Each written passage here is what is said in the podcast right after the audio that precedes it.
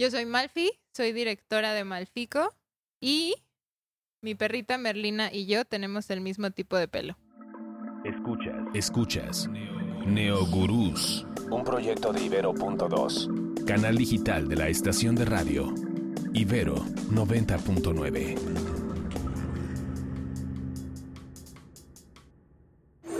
Choose your fighter.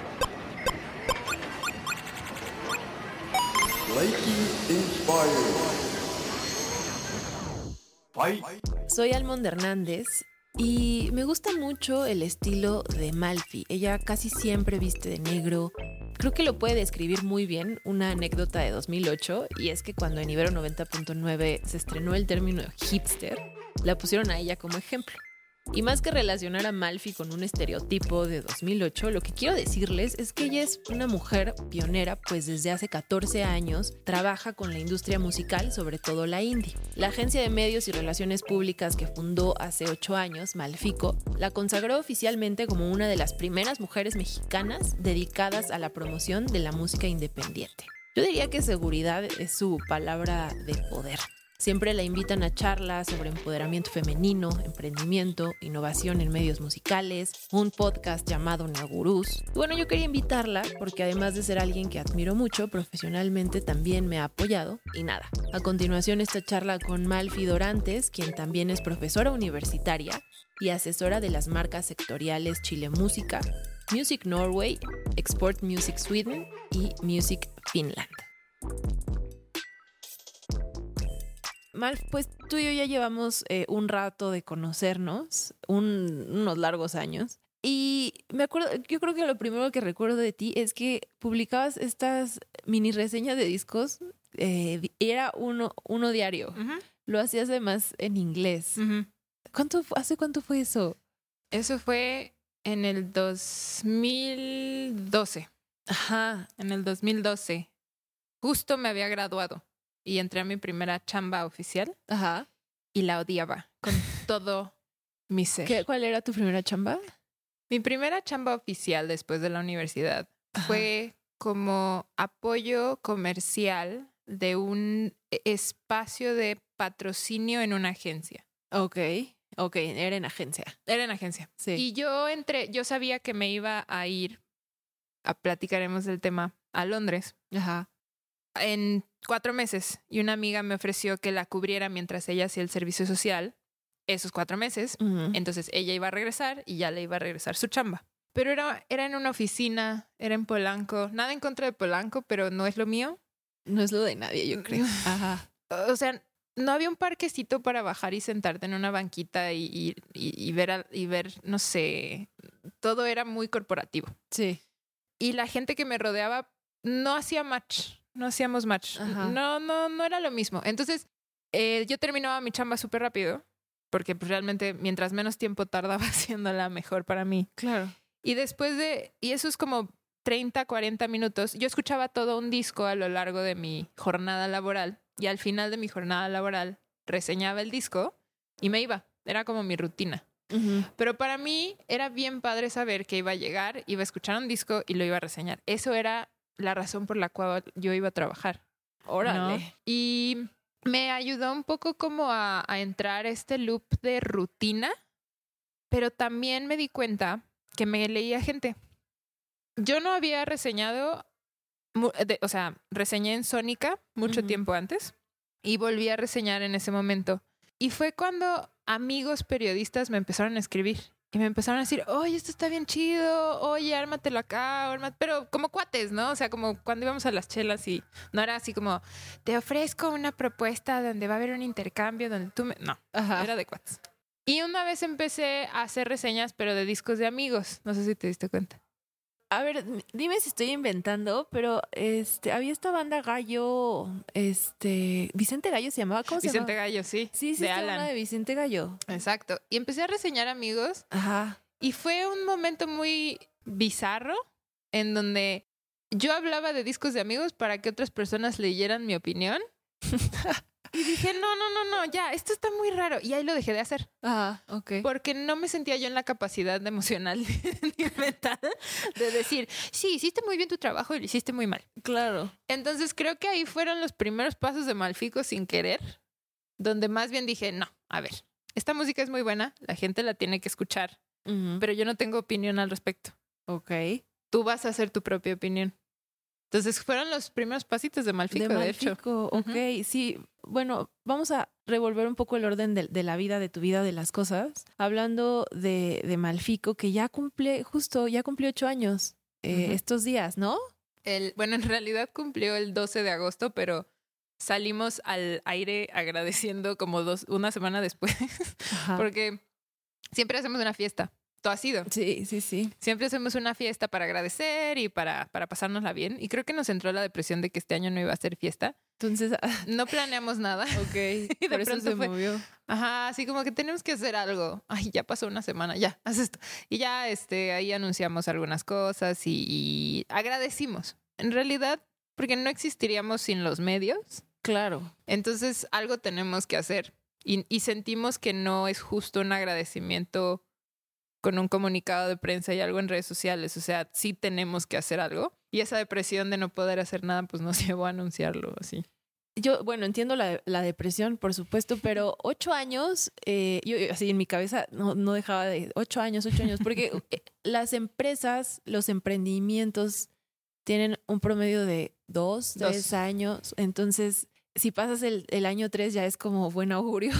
Sí. Eh, y me gustaría pasar un poco a esa parte. Ocho años como emprendedora y, y sin caer en ningún cliché de, de- de girl power ni nada. Eh, si es un reto y si es diferente y si es difícil y, y si todo, los, to- todo lo que la gente dice es real, es verdad. Entonces, platicando ya un poquito sobre estos eh, ocho años, si, si tú pudieras voltear y decirle algo a la Malfi de los hace ocho años cuando empezó Malfico, ¿Qué le dirías? eh, ¿qué, qué, qué- qué le dirías a esa Malfi?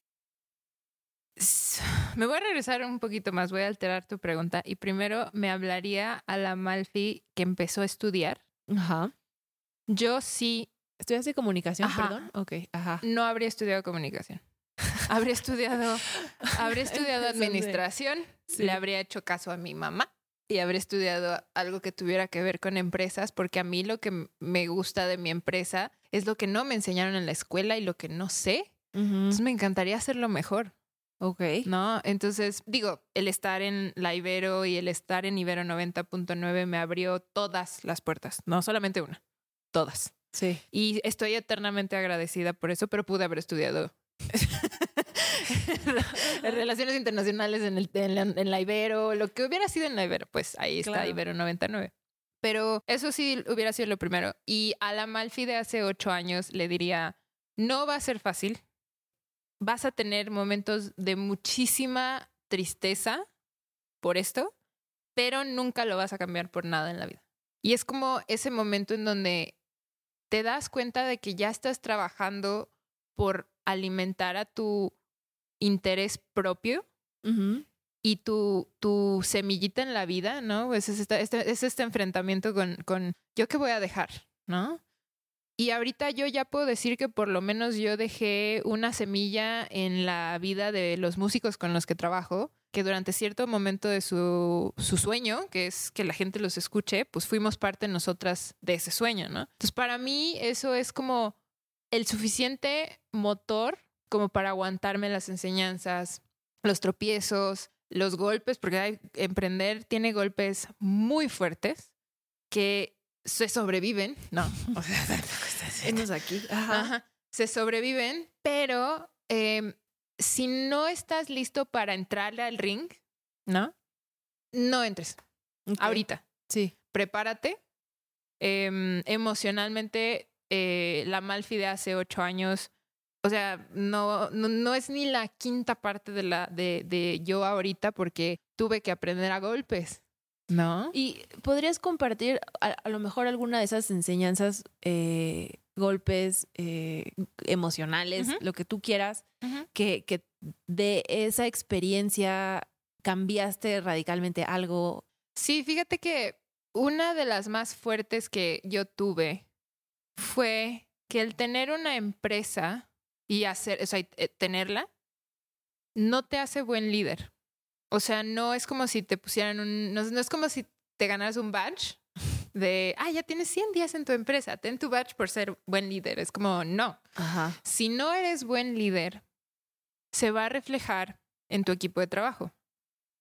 Em, y a veces vas a elegir mal a tu equipo de trabajo por tu falta de visión y, y, tú, y, y cuando la empatía toma las decisiones por ti y no Uf, son eso es decisiones durísimo. sí y no son decisiones razon- que razón que razonan de la hacia razón, un mejor claro. futuro de la empresa y estás pensando a corto plazo en el beneficio de alguien más y no de ti cuando me di cuenta de, de que una empresa es un lugar en donde tú vas a hacer dinero para una estabilidad económica, punto se acabó.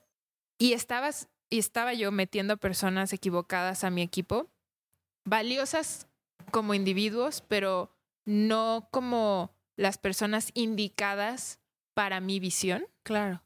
Se me deshizo el mundo. Porque aparte me estaba dando cuenta que era como mamá pollito. Sí. Y yo me preocupaba y, y yo, alguien necesitaba dinero y yo movía cielo, mar y tierra para dárselos y yo me quedaba sin nada, ¿no?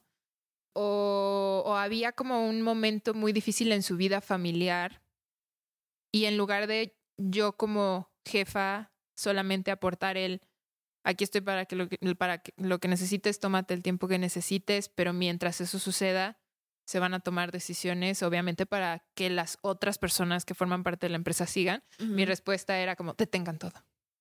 Y eso lastimaba a todos, Sí. porque en ese entonces mi equipo me empezaba a ver como mamá. Y llega un punto en que sabes cómo burlarte de tu mamá, Sí. ¿no? Claro. Entonces era mucho de verme la cara y, y perdí la autoridad de mi empresa durante muchos años, hace seis años más o menos. me ha costado mucho trabajo.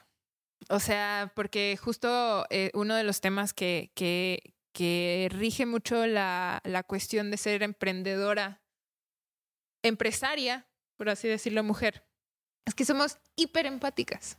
Hiper. O sea, nuestra naturaleza es la empatía, que sobreviva la especie. Exacto. Es, es nuestra naturaleza. Sí, pues. y, y, y somos muy. Acordamos mucho. Acordamos al sí mucho, ¿no? Así de. Claro. em, híjole, nada más voy a poder venir a trabajar dos horas a la semana, pero todo lo demás lo voy a hacer en mi casa. Ay, sí, no te preocupes, no pasaba. Este, mm, ay, es que voy a trabajar con otra empresa que no tiene nada que ver de medios, pero estoy haciendo otra cosa de marketing que probablemente tenga junta con medios, pero no va a afectar mi relación para nada. Ajá. No, entonces mi empatía me enfrentó a, a un enemigo en las empresas que es el sentimentalismo. No hay, no, no quiero decir que tienes que ser como un jefe tirano. No, no estoy Sí, diciendo sí, eso. claro. Estoy diciendo que nunca nadie nos enseña a ser un eh, director de un proyecto, ¿no? Nadie nos enseña, por eso mi puesto es directora. No me he querido cambiar eso porque, o sea, todo el mundo, bueno, no todo el mundo, dos clientes me han dicho, es que vi tu firma en tu mail y no dice CEO y yo. Así el cringe, así de, "Ugh". O, o no, porque gan- ganarte como el puesto de fundadora. No, porque para mí es, me enseñó mucho Alondra de la Parra cuando trabajé con ella a dirigir.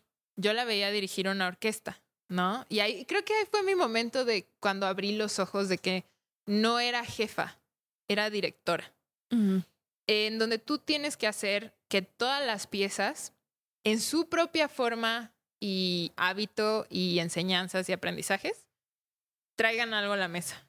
Pero es tu misión que sea congruente. No es al revés. No es como si la, la orquesta tuviera las decisiones y la orquesta dijera, aquí voy a improvisar. Y aquí... No, es como tú te encargas de que todo sea unánime. Y muchas veces cuando nos enseñan a ser jefe, es, es como dictatorial. Claro. No, es como las cosas se hacen como yo digo que se hagan, a la hora que yo diga que se hagan, y me vale si ustedes no están de acuerdo. En lugar de que nos enseñen, a uno, como mujer eres muy empática por naturaleza, que podríamos generalizar o no, también es un discurso muy válido, pero sí somos empáticas. Entonces llegar y decir, ok, hay que trabajar esto. ¿no? Tienes que observar esto.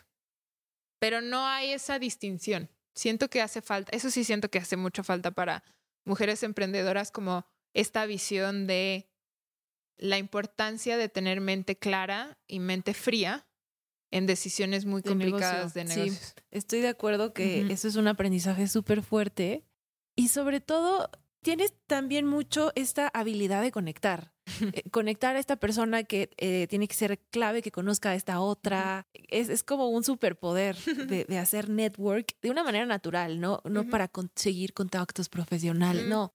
Cuéntame, cuéntame un poquito de eso. Creo que eh, sí, Malfico es una agencia de relaciones públicas. Por esas conexiones que haces, que puede ser desde con la Embajada de Canadá hasta con X o Y banda, con una empresa como Mercadorama. E- Esa, ¿siempre has tenido como ese, esa virtud? Mm, hace poquito presenté una de mis desventajas, no, una de mis ventajas injustas, porque todos nacemos con ventajas que nos ayudan a llegar más lejos a un lugar o más rápido, que a veces es injusto, a veces es dinero, a veces es amigos, a veces es donde naciste, a veces es etcétera, ¿no? Claro. Y una de las mías es que yo soy muy ingenua a veces y hago cosas o pregunto cosas o pido cosas sin pensar qué estoy haciendo. No, no es como si fuera a escribirle a alguien de un nivel muy alto y decir a mí misma, no, es que esto no lo voy a decir porque me da mucha pena, no, es que esto no lo voy a hacer porque nunca me va a contestar. No, ese diálogo interno no lo tengo, no sé por qué. Tengo otros peores, pero ese no lo tengo. Y eso me ha llevado a darme cuenta que al no tener ese prejuicio, me acerco a gente de muy alto nivel sin ponerle peso. Claro. El otro día un amigo, uno de mis grandes amigos, Ricardo, que es el manager del Elsa y el Mari, es una de las personas que más admiro en este mundo. Yo realmente con todo mi corazón lo quiero porque es una persona que te hace sentir bien a pesar de lo que sea, ¿no? Y él es un gran emprendedor que lleva a Elsa, es un, es un caso y es un caso de éxito. Y también él es el buque, bueno, él trabaja en el Corona Capital, eh, trabaja en Ocesa buque el Corona Capital Guadalajara, trabaja con muchísimos proyectos increíbles, entonces yo lo admiro mucho. Ujú. Y un día un artista eh, me pide que haga una reunión en Ocesa, eh, nada más para platicar y ver qué puede salir. Y Claro. tuvieron una charla súper chida, súper, súper chida de cuates, platicaron un ratito. Y al final Ricardo dice, me agradecen, y Ricardo dice, es que Malfi es la mejor matchmaker de la industria. Sí. Y yo, corte, buquean al artista en el Vive Latino Ok. en un súper escenario. Y yo dije, "Mm". pero no es por no es por no es porque yo me dé cuenta, es porque llega un punto en que si tú llegas y tú me dices, "Oye, Mal, voy a hacer un podcast, voy a hacer tal." Y lo lo hemos nos ha pasado, ¿no? Que sí, sí. que eh, tengo una idea. Y yo digo, ay, deberías de conocer a tal persona que hace esto y conoce esto y se conocen y sale algo maravilloso. Yo, la verdad, aparte de que siento bonito de que salió algo chido que no tengo nada, ay, perdón, que no tengo nada que ver en eso, Ajá. empieza una relación que seguramente nos va a beneficiar a todos, por así decirlo, en la industria y la podemos hacer un poquito más sana.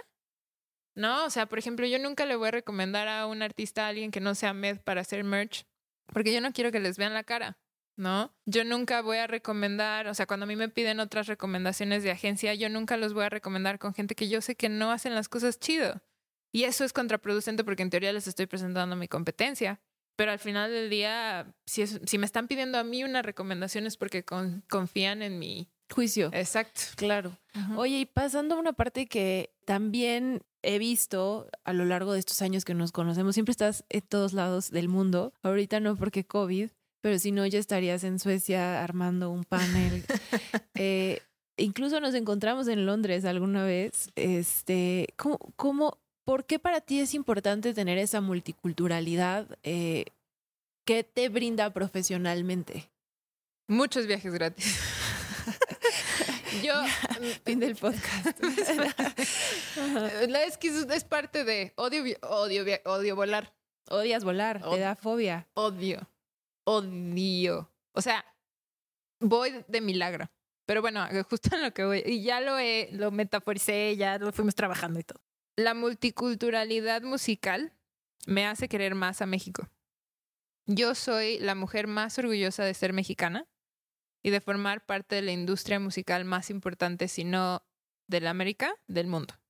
100. El Auditorio Nacional ha sido el foro más importante desde hace seis años en el mundo. En las listas de Polestar siempre salen todos nuestros venues en los primeros cinco. Somos la ciudad que más escucha música en Spotify y somos la, el país que más escucha música en el mundo. Mi chamba es salir y, prom- y promover, es- este, y promover eso. Sí. No es casualidad que me tocó llevar la comunicación de México is the shit, ¿no? Que era justo eso. Al principio Sí. sí. era justo esta parte de promover. promover el talento mexicano y promover la confianza mexicana, ¿no? Porque también creo que como gestores musicales somos muy, muy, muy buenos.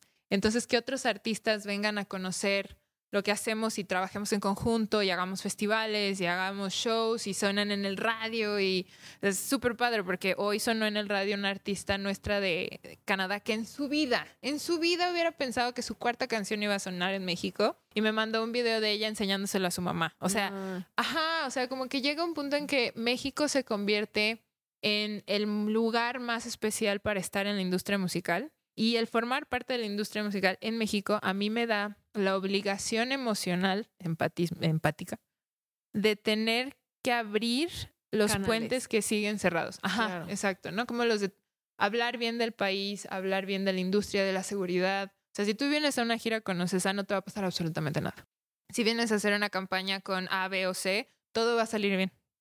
Entonces, mi chamba justo es esa, salir y hablar en estos países que México es lo que es, a pesar de que nosotros mismos como mexicanos no lo creemos, No, sí. ni lo sabemos. sí, sí. Entonces, sí es como muy padre que yo pueda ir a explorar esa posibilidad y bandas quieran venir acá después de haber oído todo eso y quieran trabajar con músicos mexicanos. Por eso es para mí muy importante mantenerme ahí en ese lugar. Claro, y salir y, y tener todas estas relaciones. Oye, Malf, quisiera cerrar este, esta charla con una cosa que se llama Dar la vuelta al dial. Entonces, ah, toma el radio, está ahí, porfa. Y como en este vínculo y en esta nostalgia que tú y yo compartimos del radio y, y, pues traerlo un poquito a este formato digital, puedes prenderlo y darle la vuelta a la- aleatoriamente. Patronal en estos momentos, pues después de cinco meses de pandemia, muchas decisiones. Si eso tú quieres, está gobierno, perfecto. Ok, no, no, ahí voy. No, todo bien, todo bien.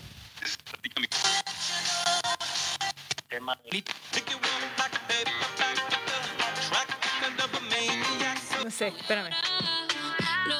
Voy. Es una decisión difícil. es un- de todo. ¿Por qué no? En todo momento. Liverpool. Sí, aquí. ¿Qué te recuerda? ¿Le bajo o le pago? Ah, bájale o pásamelo si quieres. Uriel Weissel. Hay una persona llamada. Ajá. Hay una persona llamada Uriel Weissel que le tengo que agradecer absolutamente todo lo que tengo porque no solamente fue mi Master Jedi, yo sí le digo así, y él me dice Padawan, así. Él fue em, quien me hizo tener tanto cariño a la parte creativa, ¿no? Y a la parte de escritura y a la parte de identidad de imagen de los proyectos musicales, etcétera. Y yo lo admiro mucho. Eh, y una vez en uno de estos viajes, donde el Selector vino a México, la primera vez con Goldie Rocks y con Phil, la primera vez, le, le trataron, o sea, le dijo, trátame de explicar el gusto de los mexicanos musical. Y él dijo, Depeche Mode está en todos los taxis de México. Ese es el gusto de los mexicanos. Y yo digo, porque sí es cierto. Y entonces cada vez que me meto a un taxi y escucho a Depeche Mode, y o escucho a Depeche Mode en algún otro lugar, me acuerdo de Uri. Ya. Ay, qué bonita anécdota. Ujú. Definitivo. You win. A Malfi Dorantes la encuentran en Instagram como Malfi y a su agencia como De Malfico. Neogurús es un podcast de Ibero.2, canal digital de la estación de radio Ibero 90.9. Yo soy Almond Hernández, arroba almondomi. Agradezco a Jorge Ceja Morán en la producción y a Auriel Rodríguez en la realización.